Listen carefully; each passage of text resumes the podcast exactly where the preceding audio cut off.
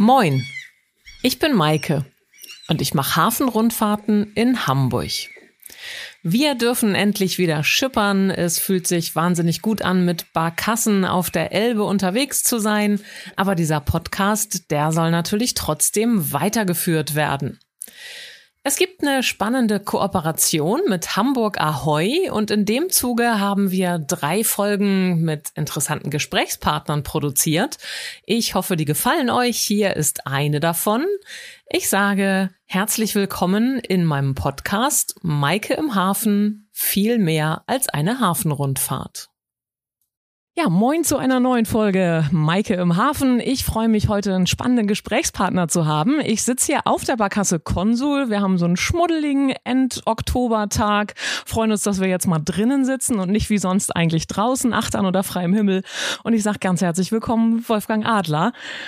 Herzlich willkommen hier an Bord. Ja, danke. Vielen Dank für die Einladung. Sehr gerne. Die Frage war ja im Vorwege eigentlich so, wie begrüßt man eigentlich einen Begrüßungskapitän? Ja, Eigentlich Moin Captain. ja, kann man sagen. Man kann sagen Moin Captain. Ne? moin Moin Captain. Also beides geht. Ne? Wunderbar. Ja, ich freue mich wahnsinnig. Ich bin ganz gespannt von Ihnen zu hören, äh, wie wird man eigentlich Begrüßungskapitän an der Schiffsbegrüßungsanlage Willkommen Höft? Wie sind da, wie ist so ein Werdegang? Wie kommt man da hin? Ja, das ist eine lange Story. Ähm, ich habe als äh, Jugendlicher, also noch im Schulalter, bin ich mit einem befreundeten Nachbarsjungen immer zum Fährhaus gegangen. Und der war schwerstbehindert. Den musste ich halb tragen und dann von mir aus, das sind etwa zweieinhalb Kilometer, dann ins Fährhaus. Die Eltern waren dort berufstätig. Und äh, so hat mich das irgendwie interessiert, diese Begrüßungsanlage. Das heißt, die gibt's schon sehr die lange, gibt's ne? seit 1952, ja. Und äh, hatte mich dann da auch mal in die Nähe der Kabine gewagt.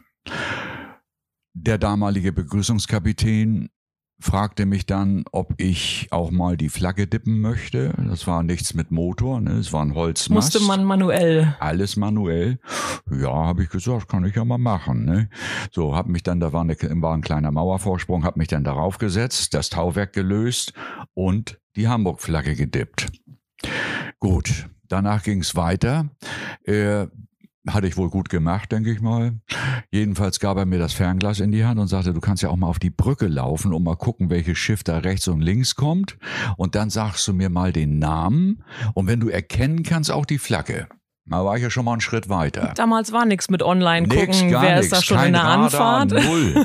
Alles. Und darf ich noch einmal ganz Ja. kurz unterbrechen? Flagge dippen sagt vielleicht nicht jedem was. Wie Nein. weit runter muss man denn so eine Flagge holen? Oder wer grüßt zuerst? Also wir grüßen zuerst. Wir grüßen zuerst. Wir dippen die Flagge bis ungefähr äh, drei, vier Meter über dem Boden. Dann warten wir darauf, dass das Schiff zurückgrüßt, was heute also sehr selten ist, weil die haben lange Wege. Früher waren die Wege kurz. Aber die geben dann manchmal einen Hubton. Wir wünschen uns natürlich, dass die oft einen Hubton oder jedes Mal einen Hubton geben und Flagge dippen obendrauf wäre das Beste. Dann haben die Gäste, die zugucken, mehr davon. Ne? Ja, da haben die mehr davon und die kommen auch rein und sagen, wieso hat der nicht gedippt oder wieso grüßt der nicht zurück? Ich sage, na ja, die haben ja lange Wege und dann gibt's ja noch ein paar andere Unebenheiten. Naja, muss ich so ein bisschen erzählen. So, dann ging das los mit dem Flaggedippen. Man muss, ich muss da aber jetzt noch Folgendes dazu sagen. Das Flaggedippen äh, wissen viele Leute nicht, welche ursprüngliche historische Bedeutung das Flaggedippen hat. Bin ich jetzt auch gespannt. Ja. Denken Sie mal an die Konquistadorenzeit, Entdeckerzeit, Südamerika, Karibik etc. Ja. Wenn sich ein Schiff dann einer Insel genähert hat, wussten die ja nicht, was sie erwartet. Freund oder Feind. Freund oder Feind? Ist da überhaupt jemand, der da lebt oder gar, oder sind Ja. das Feinde? Dann hat man von der Schiffsseite her die Flagge gedippt. Das bedeutet, ich komme in friedlicher Absicht. Ja, und äh, das haben die irgendwie verstanden. Ob das nachher dann immer friedlich ausging, glaube ich nicht. Da gibt es ja gewisse Das ist eine andere Historien. Geschichte. Das ist eine andere Geschichte. Aber erstmal, um an Land gehen zu können, dippen, ich Mhm. komme in friedlicher Absicht.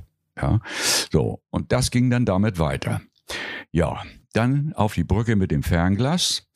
schön bei Regen, bei etwas Nebel, man hat nichts erkannt. Oh, wieder hoch zum Kapitän, wenn ich wenn ich es dann erkannt hatte. Wie heißt das Schiff? Jawohl, da gab's damals schon etwa 15.000 Karteikarten. Heute haben wir 17.000. Wow, alle, also es sind immer noch Karteikarten ja, heutzutage, Karteikarten. alles auf Papier. Ja, wir nehmen die Daten auch auf äh, die Festplatte, drucken aber zusätzlich die Karte aus. Weil okay. es ist einem Kollegen mal passiert, der hat da also eine E-Mail, er hat aufgemacht und ja, da war die Hälfte der Datei weg. Oh je. Wonach aber sind die äh, sortiert, die Karten? Alphabetisch sortiert, also nach Schiffsnamen. Und ist der Reedereiname davor oder nicht? Weil viele, Schiffe, wenn ich jetzt gerade so denke, CMA, CGM, äh, Palais Royal, habe ich neulich gesehen, also wäre das dann jetzt. Genau. Also es geht damit los, dass erstmal die, äh, sag ich mal, die Registrierung des Schiffes, die Nationalität auf der Karte steht, dann der Schiffsname, dann die Vermessung des Schiffes, die Tragfähigkeit, darunter dann die Reederei, ja, ein CMA-Schiff kann auch eine ganz andere Reederei sein, Na wenn klar, der verschartert ja. ist oder wie auch immer. Dann darunter die Werft, wo wurde das Schiff gebaut, wann ist es in Dienst gestellt worden. Dann die Länge, Breite, Tiefgang, mhm. Maschinenleistung, welche Geschwindigkeit fährt das Schiff maximal, ja. Und äh, dazu kommt dann auch welche Kapazität, beispielsweise Containerkapazität, Ladekapazität, mhm. einschließlich Kühlcontaineranschlüsse. Mhm. Bei Mehrzweckfrachtern, und das kann kleiner sein, die äh, haben meistens ja Schüttgutverladungen. Mhm oder auch große Bulk-Carrier, ja. Dann steht dann natürlich die Volumenladung. Wie viel Kubikmeter kann das Schiff laden? Und beim Mehrzweckfrachter, der kann auch Container laden, wenn er umgerüstet wird. Mhm. Ja? All das steht auf der Karte. Dann die IMO-Nummer, die ist ganz wichtig. Das ist ja wie die Fahrgestellnummer beim Auto. Richtig, genau. So, die gehört auch da drauf. Ja, und dann so ein paar Besonderheiten, wenn das Schiff eigenes Ladegeschirr hat, also beispielsweise zwei Kräne oder vier Kräne oder es ist ein Schwergutfrachter, kombinierbare Kräne mit der Hebeleistung der Kräne und, und, und. Steht alles auf dieser Karte.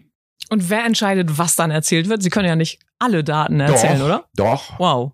Ich mache es ja so, bei einkommenden Schiffen erzähle ich das den Gästen vorher, damit sie das Schiff genießen können. Nicht erst, wenn der um die Ecke ist und schon in Wittenbergen, dann wissen die nichts mehr. Sagen, ach ja, da war ja mal eben was. Nee, vorher.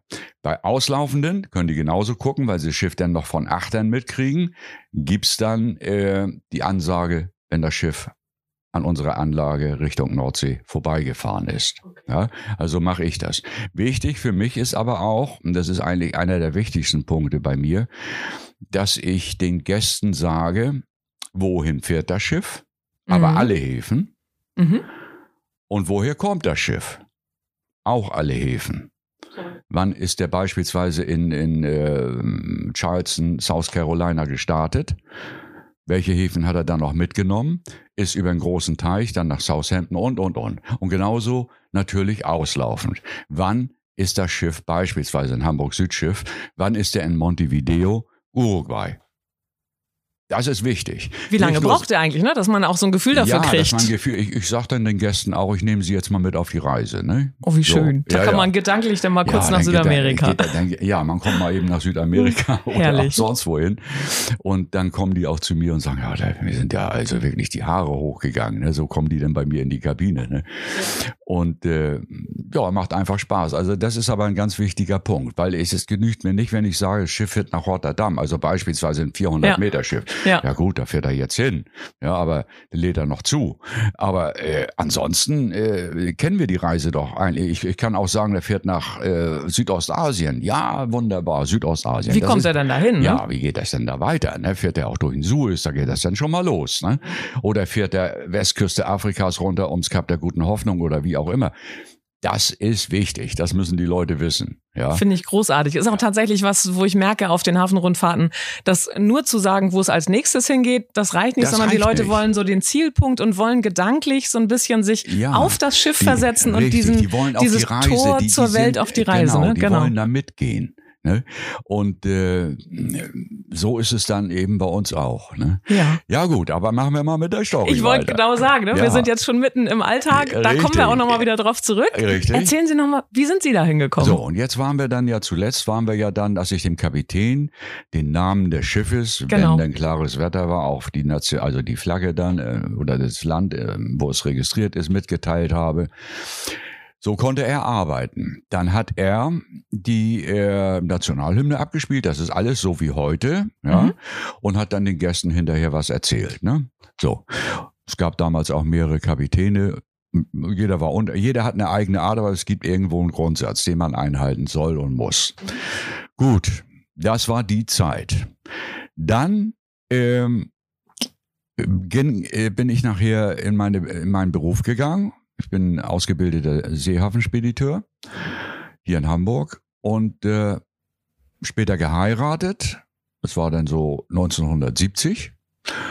Und äh, bin dann, muss ich ganz ehrlich sagen, äh, ich sag mal, 40 Jahre bin ich nicht mehr am Willkommenhof gewesen. Ach, Wahnsinn. Obwohl ich in Wedel wohne. Ich wohne davon dreieinhalb Kilometer entfernt. Und dann sind Sie 40 Jahre lang gar nicht, nicht gar nicht an die. Wasserkante Nein, gekommen. ich bin da noch Wahnsinn. nicht, mal, noch nicht mal rumgefahren. Dann eines Abends, ich komme nach Hause, bin, bin von der Arbeit nach Hause gekommen, habe den Fernseher eingestellt und äh, habe ein bisschen rumgezappt und kam auf das dritte Programm, N3. Mhm. Und die Sendung war fast schon zu Ende, äh, Tour durch Norddeutschland oder ich weiß nicht, wie das genau hieß, aber so Ja. in diese Richtung. Jedenfalls war eine Szene da drin, Schulauer Fährhaus, Begrüßungskapitän, das war damals Herr Jensen, Mhm. und äh, dann die, das Interview und wie gesagt die komplette Kabine. Und das habe ich mir natürlich angesehen. Ne? Ich denke, oh, das ist ja toll. Ich war inzwischen in Ruhestand, das muss ich dazu sagen. Das ist ja eine tolle Sache. Das gibt's ja immer. Ja, ich wusste ja, dass es das gibt. Ne? Aber es arbeitete da oben zumindest schon mal. Da war ein Anstoß, ähnlich wie bei Ihnen. Und äh, irgendwie hat es über Nacht wohl so gearbeitet, dass ich am nächsten Morgen nochmal intensiv auf diese Sendung eingegangen bin, also so gedanklich eingegangen bin, hab den Hörer hochgenommen, hab im Fährhaus den Pächter angerufen und habe gesagt, Herr Behnke, äh, ich habe das ja gestern da gesehen, haben Sie da einen Job frei? Ich kann, äh, bin in Ruhestand und würde und habe dann auch die Story, meine Historie erzählt. Ja. Ach, da sagt er, der, du Dass bist Sie ja, mit Schifffahrt zu tun hatten. ja, du bist ja einer von den Jungs. Wusste ich auch nicht, dass wir so bezeichnet wurden. Wir wurden, waren ja mehrere, die das damals in den Jugend äh, gemacht haben. Ja. Ja, sag ich, wenn Sie das so bezeichnen, dann ist das so, ne? Dann bin ich einer von denen. Ja, kannst gleich vorbeikommen, sagt er. Ich sag, was? Ja, sagt er, du kannst gleich vorbeikommen, kannst dich gleich hier kurz vorstellen, denn einer hört auf. Aus gesundheitlichen Ja, Gründen. äh, manchmal passt das ja Unglaublich. optimal, ne? dass man Unglaublich. denkt, das sollte so. Das sollte so sein. Ja. Na ja, gut, ich denn dahin. Ja, sagt er, kannst gleich eigentlich morgen anfangen. Ich sag, ist ja wunderbar.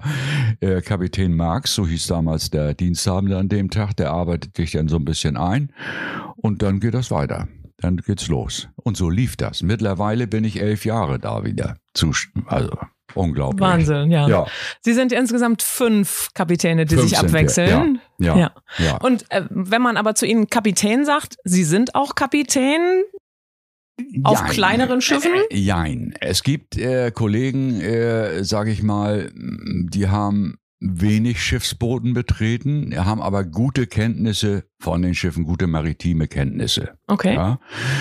Und äh, dann äh, bei mir oder auch ein weiterer Kollege, ein weiterer Kollege war bei der Marine, äh, vier Jahre. Und äh, bei mir ist es so, dass ich äh, diverse Patente habe. Große Segelschiffe, kleinere Segelschiffe eigentlich weltweit auf allen Ozeanen gefahren habe. Und äh, dadurch natürlich auch versierte maritime Erkenntnisse. Dann weiß man, was da so alles Da los weiß ich, ist was ne? da so auf dem Wasser. los ja. ist. Und äh, dann ist es so, dass mein Beruf, den ich erlernt habe, den äh, Seehafenspediteur, äh, mich immer mit Hamburg verbunden hat, mit dem Hafen verbunden hat, hier mit der Speicherstadt. Zu damaligen Zeiten. Ja, das war in der Zeit von 1965 bis 1969. Mhm. Meine Berufszeit äh, als Seehafenspieler. Also das war die Lehre und dann noch ein ja. bisschen hinterher. Ja. Ne? So. Äh, danach, nach 1970, habe ich dann äh, in einer riesen Druckerei in Hamburg gearbeitet, die es nicht also mehr gibt. Komplett weg vom, komplett weg, vom Wasser. Aber in der Logistik. Mhm. Und äh, die Logistik international, ja, aber keine Seetransporte. Das kam dann erst später. Da hatten wir plötzlich einen Auftraggeber aus den USA, aus mhm. Chicago. Mhm. Und wir haben dann Kataloge gedruckt. Weltweit musste ich die verschiffen. Ja, weltweit und Prospekte. Die gingen dann an die Ostküste Nordamerikas oder Westküste teilweise und so weiter. Somit war ich ja wieder im Thema. Ne? Wunderbar, hat man wieder die Verbindung. Ja, hatte man zur die Schifffahrt Verbindung, die war wieder gefunden, da. Ne? Ja. Ne? Und äh, das, wie gesagt, während der Jahre, der Beruf hat mir Spaß gemacht, aber das war irgendwo im Hintergrund, dass ich das vermisst habe. Hab dann natürlich immer wenn ich dann, weil ich die Schiffe, ich höre die bei mir nachts, die Motoren, wenn die da an der Elbe vorbeifahren, ich wohne dann nicht so weit weg. Und äh, das hat irgendwo immer was ausgelöst. Ne? Und was ich mir aber zum Ziel gemacht habe, noch während meiner Lehrzeit, nachher in den Berufsjahren, dass ich äh, die Häfen, an die ich verschifft hatte zu meiner Zeit des mhm. Speditionskaufmanns, besuchen wollte. Das ist ja eine großartige Aufgabe. Ja, ja so das hatte ich mir mal so, zu gucken, wo das eigentlich hingeht, was man da auf dem Weg hin, schickt. Das musst du dir ansehen. Mhm. Fehlen mir aber nur noch zwei. Die anderen habe ich mir fast alle angesehen. Und äh, das war so, eine, so ein Ziel, äh, was ich hatte und äh, boah, hat auch einfach nur Spaß gemacht. Und damit konnte ich natürlich dann noch intensiver oder kann es heute auch den Gästen auch erzählen, wie sieht's da eigentlich aus? Ja, was passiert da? Ne? Das ist natürlich auch eine tolle Information, weil ja. man da sich das ja, man hat zwar irgendwie Bilder im Kopf oder ja. hat vielleicht mal irgendwo ein Foto gesehen oder ja, so, aber äh, so wirklich aus dem Leben zu erzählen, wie funktioniert es eigentlich, wenn ein Schiff irgendwo ankommt und was Richtig. passiert dann mit der was Ladung, wie kommt da? das dann zu dem Zielort? Richtig. Es ist ja nicht damit getan, dass die Box in dem Hafenbecken Nein. irgendwo auf dem Schiff Nein. steht, nee, sondern nee, da kommt ja eine Menge jetzt, noch jetzt danach. Ne? Genau. Ne? Und wie gesagt, ich kenne ja noch die Zeit, wo es keine Container gab. Meine Lehrzeit endete, als es die ersten Container in Hamburg gab, aus den Staaten geliefert mit einem äh, Schiff der USL, United States Lines. Äh, der kam von der Ostküste und hatte an dem Borchardt Quay das war kein Containerschiff. Die das war nicht das, was man heute als nein, Vollcontainerschiff nein, betrachtet, sondern äh, ja, es fehlten ja auch erstmal die Verladeanlagen. Ja man alle, musste erstmal ja gucken, wie kriegt man die ganzen Boxen eigentlich vom Schiff Richtig, wieder runter. Ne? Das war alles nicht da. Es gab am Burchard Quay, äh, sage ich mal, pensionierte Kapitäne, die die Beladung der ersten Containerschiffe logistisch organisiert haben. Das erste Schiff, ich weiß nicht, ob es die American Ranger war, die, die Schiffe fingen alle mit American an, mhm. die USL-Schiffe. Und die hatten eigenes Ladegeschirr, Ladebäume, ähnlich wie die Cap San mhm. Diego. Nur, die sahen nicht so schön aus, diese Schiffe. Die waren grau, die waren wirklich grau. Äh, das Büro war übrigens hier Ballindam, genau an der Ecke, United States Lines, mhm. zum Glockengießerwall. Ich habe hab diese Schiffe immer so als Liberty-Schiffe bezeichnet. Liberty-Schiffe, sagt, wissen Sie, ne, damals Landungsschiffe ja. da, äh, Normandie etc. Aber der hatte Container geladen, an Deck. Und zwar äh, waren das schon 40 Fuß Container und auch 20 Fuß. Und die wurden am Borchardt Quay ausgeladen. So.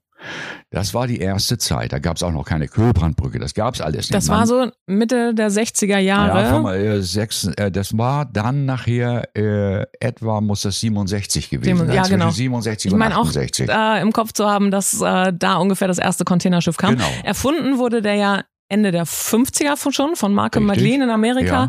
ein Spediteur, der Richtig. gesagt hat, kann ja nicht angehen, dass man die Waren immer nochmal umpacken, nochmal umpacken, nochmal umpacken muss.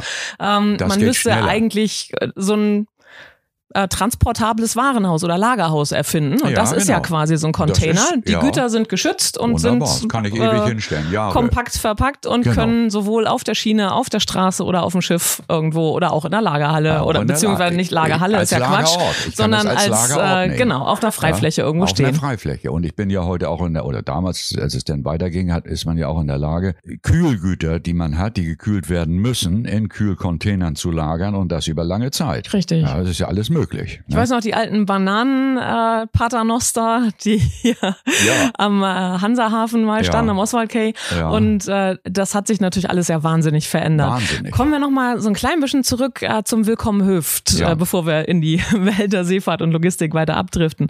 Ähm, für diejenigen, die noch nie da waren, im Schulauer Fährhaus, das ist ja ein Ausflugslokal an der Ja. Elbe in Ja. Wedel, Ja. kurz vor den Toren Hamburgs. Ähm, da findet sich so ein kleines, ich habe es früher immer Kabuff genannt, ne? so eine kleine Glaskabine. ja.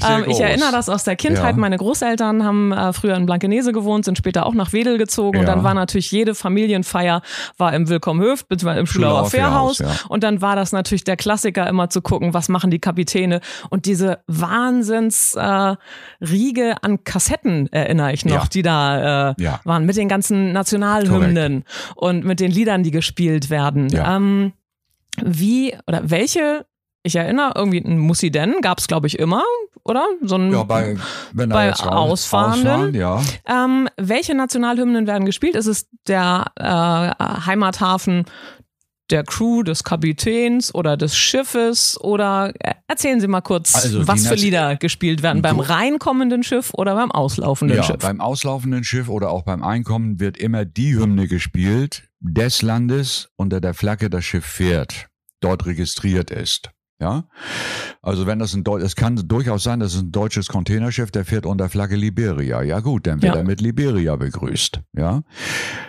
in der Begrüßung selber, es gibt einen Sprachtext Mhm. vom Vorspann. Der Vorspann ist dann Musiden beispielsweise, aber dann kommt der Text in deutscher Sprache und in der Landessprache.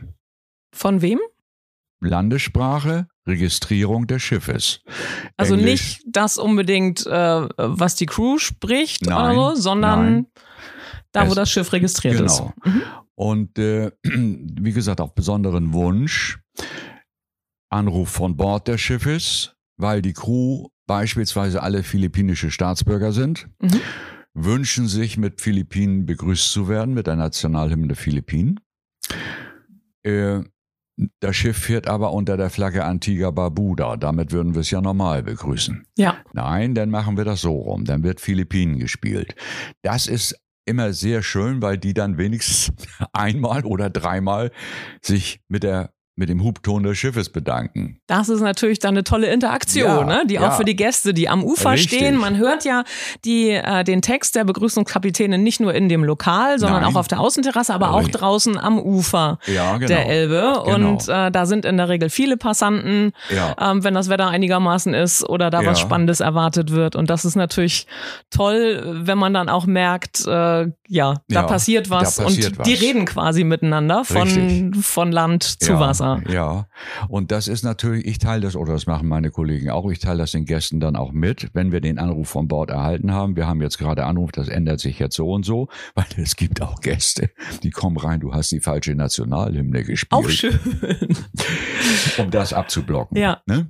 So, äh, das sind also, das ist ein bestimmtes Highlight und es gibt 152 Nationalhymnen, alle seefahrenden Nationen. Und Wow. diese Kassetten, die Sie gesehen haben, alle funktionsfähig. Und es gibt pro Hymne immer zwei. Wahnsinn. Und es wird bis heute mit Kassetten abgespielt? Nein, nur im Notfall. Okay. Ich habe es zweimal gehabt. Hafengeburtstag, Auslaufparade. Ich habe dann meistens Dienst. Beim ersten Mal war es so, ich hatte das polnische Segelschulschiff vor der Tür. Der kreuzte auf. Ich spiele die Hymne und mit einmal riecht das komisch. Kabelbrand Oh am Rechner. Na, ich habe den natürlich sofort ausgemacht, aber ich habe auch Kassettendecks, Doppeldecks eingeschaltet, Eingriff, die Hymne in die, reingeschmissen ins Fach und auf Abspielen gedrückt. Ging dann weiter. Wunderbar. Tolle Klang, äh, Klangqualität. Oh, super. Ähm, diese Kassetten auch sehr hochwertig. Ähm, muss man allerdings auch sehr pflegen. Man muss sie zweimal im Jahr umspulen.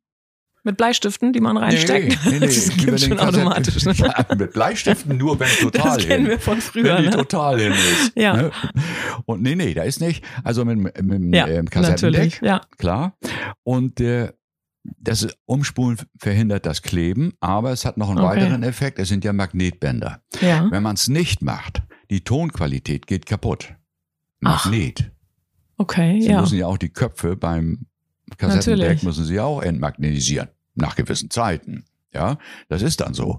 Also, große Pflege angesagt. Diese Kassetten entstammen aber den ersten Kassetten, die man überhaupt auf dem Markt hatte. Das waren Riesenkassetten, Riesenkassetten. 70er Jahre, 60er oder noch ich früher? Davor noch. Okay. Jedenfalls war es so, dass man begründet mit diesen Riesenkassetten die Kabine um das Doppelte vergrößern musste. Weil die Gründerzeit 1952 der Mhm. Anlage waren es Schallplatten, eine A- und B-Seite. Begrüßung, Verabschiedung. Ich habe noch Ja. vier Originale. Wahnsinn. Die wurden von der Firma Philips, ich mache jetzt mal ein bisschen Schleichwerbung, ja, alles gut. also von der Firma Philips, die hat auch die Anlage zusammen mit dem Pächter in dem Sinne aufgebaut. Wurde Philips hat dann äh, das Studio Hamburg beauftragt. Die sollen das bitte aufnehmen. Ja, haben die gemacht, ne? Gibt nur dafür, ne? Ja. Sprecher war damals für das Ganze Hermann Rockmann. Hermann Rockmann, NDR-Reporter, Berichterstatter für Norddeutschland, Hamburg etc. Außer zwei. Außer zwei Sprachen, die er nicht sprechen konnte. Ähm, da gab das den Küchenhelfer, ein Chinese, und der sprach Mandarin. Ab ging's ins Studio. Toll. Jetzt hatten wir noch Japan. Japan, damals der japanische Konsul in Hamburg, später Verteidigungsminister in Japan, ähm, war guter Gast des Hauses und auch Freund der Familie. Der hat gesagt, das machen wir. Wir nehmen hier aus meinem Konsulat in Hamburg einen Mitarbeiter, mit dem geht's ins Studio und der spricht das Japanische. Ach toll. Dann lief das. Das musste ja dann alles auch äh, vernünftig äh, dokumentiert werden, was was ist, damit man dann nicht später das verwechselt, weil das ist ja auch schwer nachzuvollziehen. Ja. Also für jemanden, der die Sprachen nicht spricht, Richtig. ist das jetzt die richtige Kassette oder nicht, Richtig. sondern da muss schon die Beschriftung Die 1a muss- sein. Ne? Genau, das muss schon passen. Ne? Ja. Ja, und die Japaner waren dann auch so, die haben uns dann ein, ähm, den heiligen Fisch, das ist ein Koi, haben die uns geliefert. Und äh, dieser Koi, den gab es bis vor kurzem. Das Haus wurde ja vor gut zehn Jahren, wurde es total restauriert, ein Vierteljahr lang. Und ich habe diesen Koi allerdings von Motten zerfressen, noch auf dem Dachboden gefunden. Den gab es damals von den Japanern. Und der wurde, wenn ein japanisches Schiff auslief oder auch einkam, wurde der mit hochgezogen. Am Mast mit hochgezogen. Ja. Und die haben sich über Bordlautsprecher dann dafür bedankt. Wahnsinn. Das war noch zu der Zeit. was, was für ein Fisch war das? Also wäre Äh, bestimmt kein echter, der irgendwie Nein, präpariert ist- war, nein, sondern nein, nein, irgendwie nein, das war aus, aus, aus Stoff, sage ich mal, wie man Okay. heute so aufblasbare, Ja. die man so. Also wie so eine Art Drachen, Ja, äh, den man Drachen. hochziehen Ja, kann. genau. Äh, Ja, ja. Okay. Ne, aber wenn das schön wehte, dann blies er sich richtig auf. Ja. Ein Riesenfisch. Ne? Ich habe immer Rotbarsch gesagt. Nein, hat der Pächter. oh nee. Hat der Pächter gesagt, das ist ein Koi. Ach so, sag ich. Ist ein Koi. Ich sag, sieht aber rot aus. Ja, die sehen ja auch rot aus. naja, so lief das dann. Ne? Ja, und die haben sich dann, wie gesagt, über Bordlautsprecher bedankt und ah, es war einfach fantastisch. Ne? Toll. Ja, tolle Sache. Und gab's mal äh, skurrile Zwischenfälle irgendwie, wo Sie sagen, wo Sie sich dran erinnern oder dass mal irgendwie was, äh, was schiefgelaufen ist oder klappt das eigentlich Es in der klappt Regel? eigentlich immer. Es gab äh, zwei Fälle, äh, die sind aber nicht zu meiner Zeit gewesen. Da hat ein Kollege äh, die Südkorea-Hymne, die er hätte spielen müssen, mit der Nordkorea verwechselt, Äh, ja. hat die eingelegt, ne? Und dann gab es den mittleren Aufstand da. Und eine Sache, die auch nicht schön lief, und ich habe heute immer noch Besucher aus der damaligen äh, Seefahrtzeit der DDR. Es waren übrigens sehr schnelle Schiffe. Mhm. Mit sehr langen Namen manchmal, oder? Manchmal sehr lange Wenn ich das so Namen. erinnere, da ja, gibt's, das ist glaube ich, so. Ja, die haben endlose Erster Namen Kommandant gehabt. äh, oder Kosmonaut der DDR Alles, und so alles. weiter. Mhm. Ja, und da, äh, das waren aber, äh, gehörten nicht den Konferenzreedereien an, wie Hapag-Lloyd, Hamburg Süd Mhm. und so weiter, sondern es waren Outsider, waren günstig in der Fracht und sehr schnell, aber mit denen durfte man dann auch nicht unbedingt gleich als Spediteur äh, verladen, nicht ohne Rücksprache des Versenders. Denn wenn der einen Kontrakt mit der Konferenz gezeichnet hatte und man hätte Mhm. mit dem Schiff verladen, das hat die Konferenz rausbekommen und dann war der seine Rabatte los. War ne? man quasi den Aber Rest Ende. auch gleich mit los. Okay, ja. Ne, Das und dazu. Also, aber Ja. nochmal zu dem DDR-Schiffen. Ähm, die haben, die durften nicht zurückgrüßen. Weder dippen noch hupen, gar nichts. Und wir haben natürlich verabschiedet. Wir hatten die, die Hymne der DDR. Man grüßt alle gleich, ne? In der Seefahrt sind eigentlich alle Alle. Ne? auf einem Level. Ja. Richtig. Dann gab's, das dauerte nicht lange, eine Riesendemonstration vor dem Haus. Ich weiß nicht, wie viele Leute das waren. Es waren wohl sehr viele. Und das hat erst aufgehört. Also wir haben dann, wir haben trotzdem unsere Hymne gespielt. Ja, auch wenn die da demonstrieren, das hat uns eigentlich gar nicht Also gejuckt. es wurde dagegen demonstriert, dass Ja. sie die nicht grüßen sollten, um die nicht in Verlegenheit zu bringen, so, quasi. So, so, so sah das wohl aus, ja. Ach, verrückt. ja, also ein Auflauf von Es ist ja Menschen. eine nette, Grü nette Geste, oder? Ja. Sich zu grüßen ist ja jetzt Ja. nichts, wo man sagt, Nee. äh, Aber lass da das mal. Da haben die da Ach, Aufstand verrückt. geprobt, ja. Und äh, dann ist es so gewesen, dass äh, wir haben weitergemacht. Für uns ist es Völkerverständigung, Ja. was wir da machen. Gruß an die Seeleute. Ja? Absolut, ja. Und heute noch dazu Pflege der Tradition. Und Ja. so ist es immer gewesen. Und das Ja. sind unsere drei Pfeiler und die pflegen wir heute noch. Ja, gut, wir haben weitergemacht. Und das hörte mit diesen Demos erst auf bei der Olympiade, als das losging in München. Ach, Wahnsinn. Ja, da hörte das auf. Da haben die, weil die DDR war ja dann dazugelassen ja. und dann äh, Schluss mit lustig. Dann waren die also, waren die nicht mehr zu sehen. Ja, unglaublich.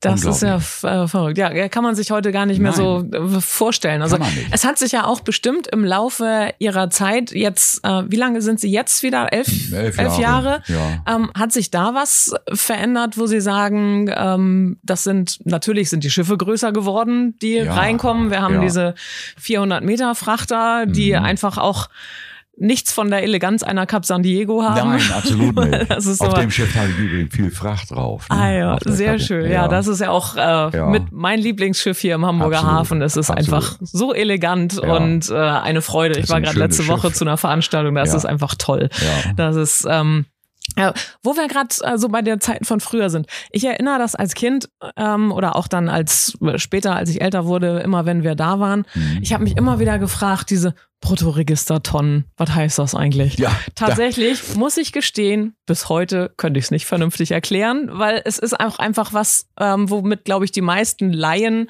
Können Schwierigkeiten da haben. haben die Äh, Schwierigkeiten. damit, äh, man kann sagen, ne, das Schiff ist 400 Meter lang, 62 Meter breit, das nimmt über 23.000 äh, Toy Maximalkapazität Da mit, dann erklärt noch- man Toy, Genau. sagt hier 20 Foot Equivalent Units, Ja. 20 Fuß Einheit, davon passt auf einen LKW zwei Stück oder Genau. eben ein großer und damit können die Leute, finde ich, immer eher was anfangen, als wenn man sagt, so und so viel Tausende von Bruttoregistertonnen. Richtig. Aber bestimmt haben sie auch Spezies, die oder Spezialleute, die immer exakt danach fragen und gucken, oder? Oder Äh, damit das wir. erwarten. Ja, die haben wir.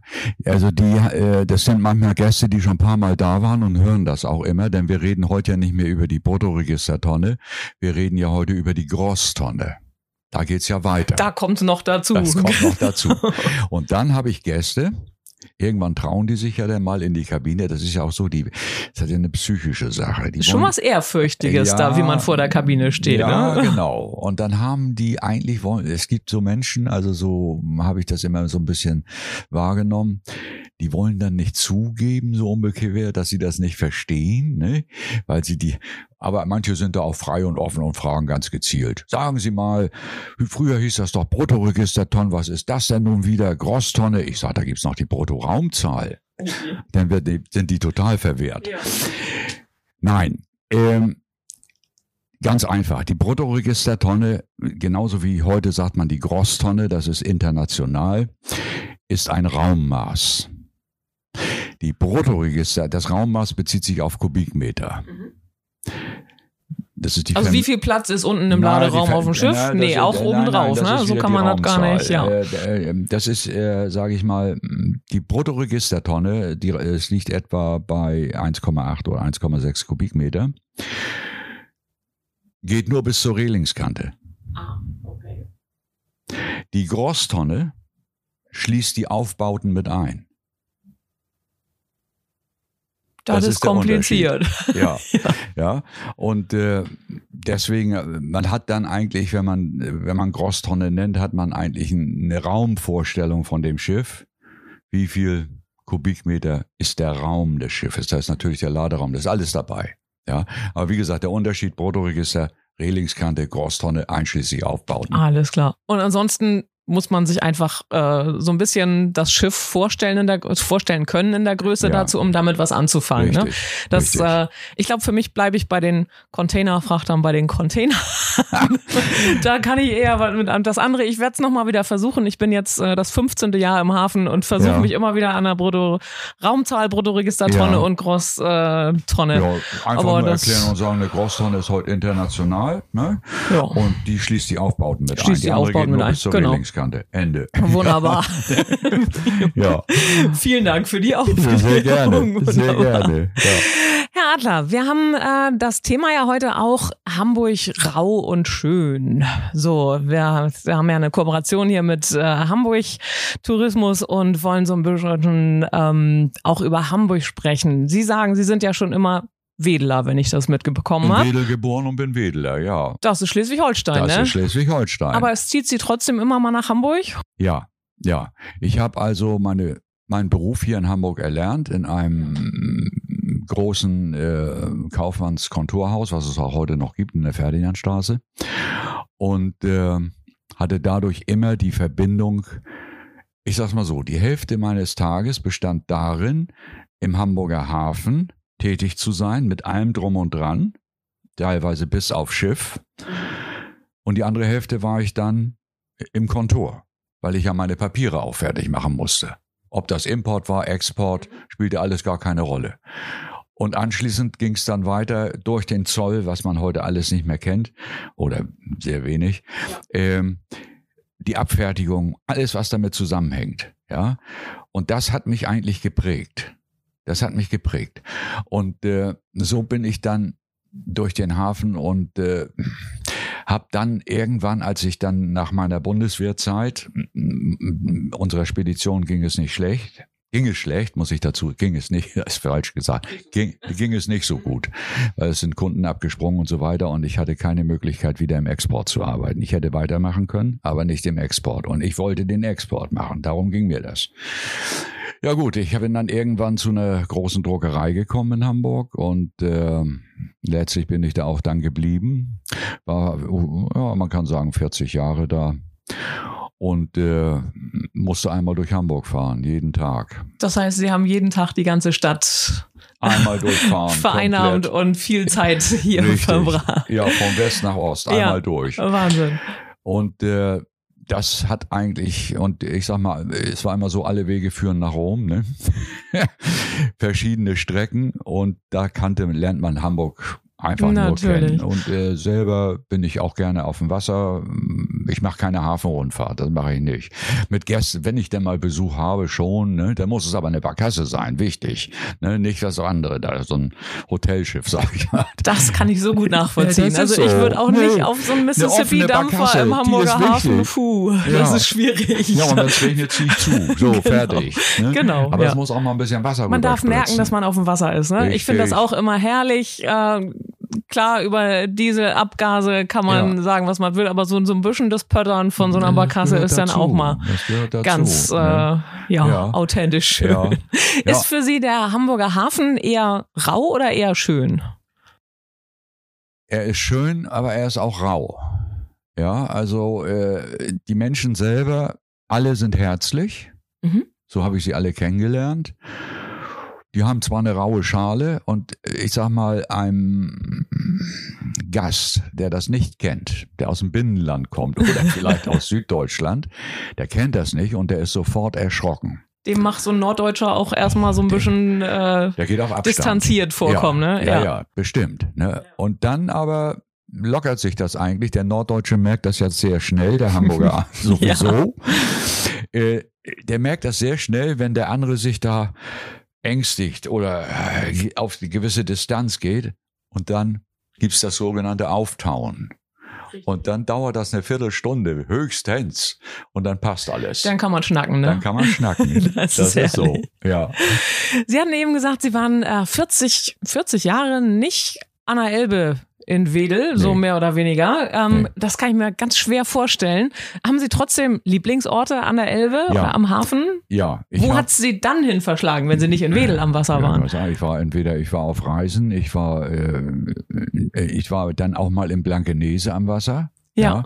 Ich war auch Övelgönne, Museumshafen Mhm. und äh, bin auch hier mal im Portugiesenviertel zum Beispiel und so weiter gewesen. Aber das hat, das sind alles Ecken, die mir sehr gut gefallen und äh, oder auch hier auf den Landungsbrücken Fischbrötchen essen. Ja, ne? na klar. Unbedingt. Also wenn Klassiker. Hamburg ist, muss da ein Fischbrötchen essen. Da geht kein Weg dran vorbei. Ne? Und äh, nur in Wedel nicht. Eigenartigerweise. Ja, ja, witzig. Eigenartigerweise.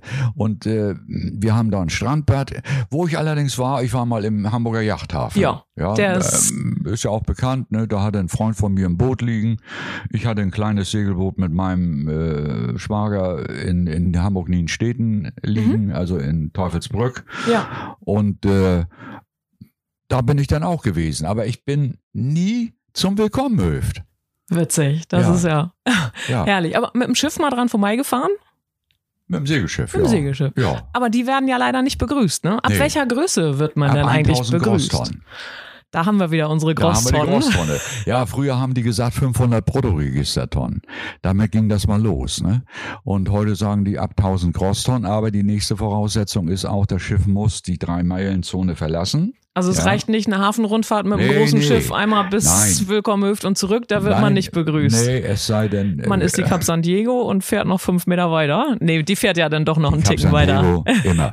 Oder auch die Ja. Stettin und so weiter. Die, die rufen Ja. ja. auch an, oder die Schahörn. Ne? Genau, ja, die wunderschönen Museumsschiffe Ja, hier in Hamburg. Ich herrlich. hatte auch schon Ja. das Vergnügen, ich war auf der Cap San Diego und durfte mit nach Cuxhaven und habe moderiert, Ja. sogar auf der Brücke und durfte dann oben auch das Typhon drücken. und Absolut, das ist natürlich, absolutes Highlight. wenn dann zurückgegrüßt wird und dann hat der Kapitän an Bord hat immer gesagt, drück mal noch ein bisschen länger und ne, zähl mal mal. die drei Sekunden durch hier Richtig, pro. richtig, also das herrlich. Das, Herrlich. ein traumhafter Klang, den Ja. man tatsächlich auch am Ende dieses Podcasts immer als Verabschiedung hört. Ja, Ähm, den habe ich mit reingebaut ähm, und live aufgenommen auf einer Tour, ja. weil ich das einfach so schön finde. Und dieses Schiffe begrüßen untereinander oder Schiffstuten, wie man so als Laie Ja, sagt, ja. das klingt einfach Das zu ist herrlich. einfach so. Und bei der Diego, wie gesagt, ich hatte es ja schon erwähnt, ich hatte sehr viel Ladung immer Richtung Südamerika und äh, dann auch auf der unter anderem auf der Diego, das war ja Cap San Marco und so weiter. Genau, die ganzen Cap San Schwesterschiffe. Antonio und äh, die sind ja alle nicht mehr da. Und äh, dann erzähle ich den Gästen auch immer noch viel von der Cap San Diego. Also was sich da eigentlich abgespielt hat. Ja, Mhm. ist ja eigentlich, die hat ja wie, war, wie wurden zum Beispiel Pansen, wenn sie Pansen geladen hatte, wo wurden die eigentlich geladen in dem Schiff? Wer musste mit der Nase am nächsten ran? Ja, und das erzähle ich den Gästen dann, Ja. wo die geladen wurden, in welchem Laderaum und weil die auch unter Kühlung stehen mussten, Richtig. aber nur durch Seewasser. Es war nur im Bug des Schiffes, wo die geladen wurden. Und dann aber auch die Gefahr, äh, die die Pansen hier in Hamburg entladen haben, äh, der, äh, des Milzbrandes. Ne? Die waren, ich sag mal, hochgradig der Infektion mit dem Milzbrand ausgesetzt, die die Pansen Okay. entladen haben. Hochgradig.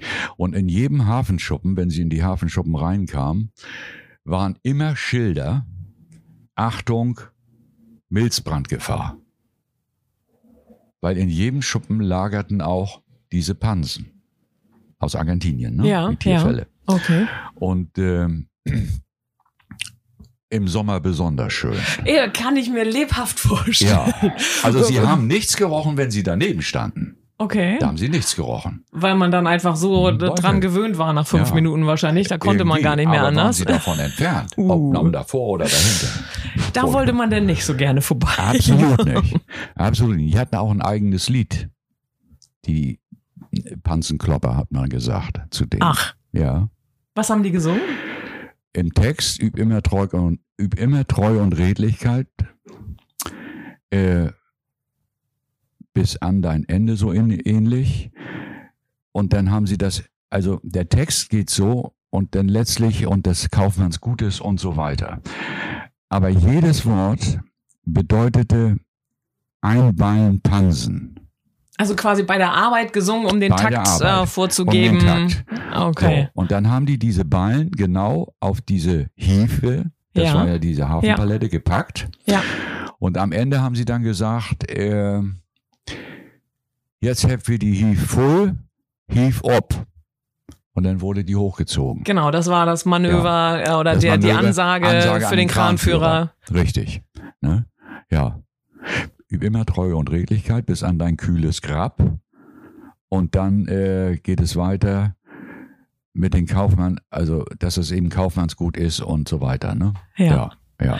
Das waren andere Zeiten im Hamburger Hafen Ganz damals. anders. Kann man sich heute gar nicht mehr vorstellen. Überhaupt Sie nicht. haben das ja Überhaupt. dann wirklich auch live äh, über die ganze Zeit von verschiedenen Perspektiven aus Ja. verfolgt. ja. Ähm, äh, zum Thema Hamburg und wie der Hafen sich verändert hat. Ähm, was ist für Sie hier in Hamburg eine Konstante, die am Wasser immer gleich geblieben ist? Was ist so, so typisch Hamburg von der Wasserseite?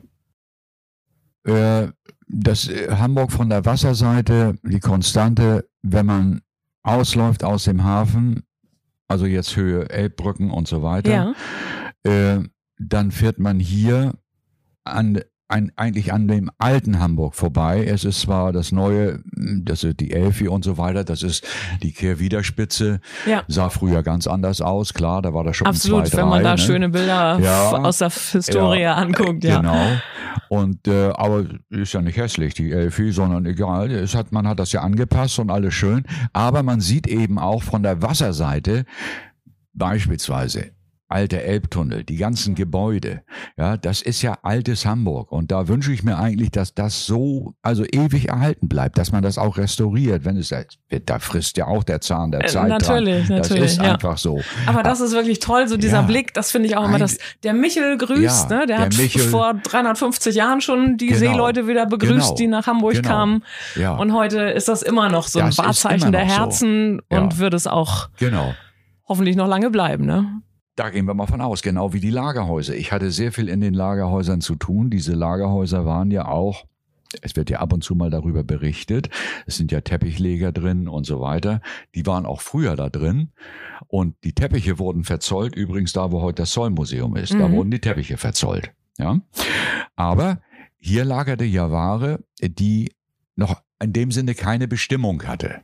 Mhm. Hier wurde veredelt zum Beispiel. Ja, ich selber habe hier in einem Lagerhaus, das waren mal Sonnenbrillengestelle,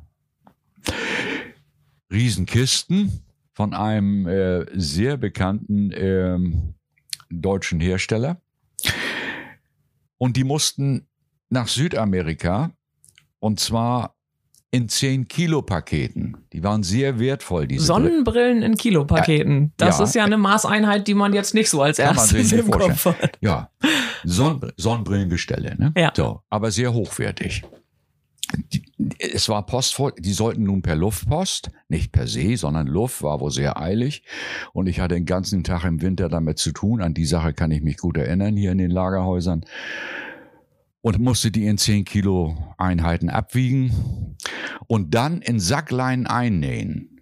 Damit Okay. waren die versiegelt. Ach, Ja, da, und das Postamt war hier ganz in der Nähe. Also hier Niederbaum. Ne? hier wo Oder- noch, äh, als noch. Speicherstadt Richtig, äh, war war, als die Hafen City noch nicht war und so weiter. Genau. Hier genau auf der Ecke.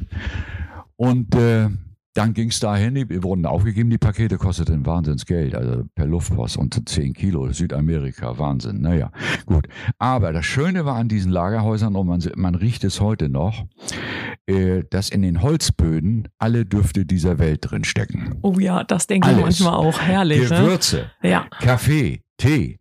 Und das Schönste war im Winter, wenn man dann dahin musste, die Quartiersleute, die dort arbeiten, äh, die hatten immer entweder den heißen Kaffee auf dem Tisch oder den Tee. Und den konnte man dann auch bekommen. Eine Muck, ne? Ja. Weiß nicht, kam 20 Pfennig oder sowas, ne? Also sowas. Aber das war ideal. Und dann ging es da natürlich hin, ne? Eine Muck Kaffee ist ein Muckkaffee. gutes äh, Stichwort. Werden Ja. wir uns, glaube ich, auch gleich mal Ja, gut. genehmigen hier.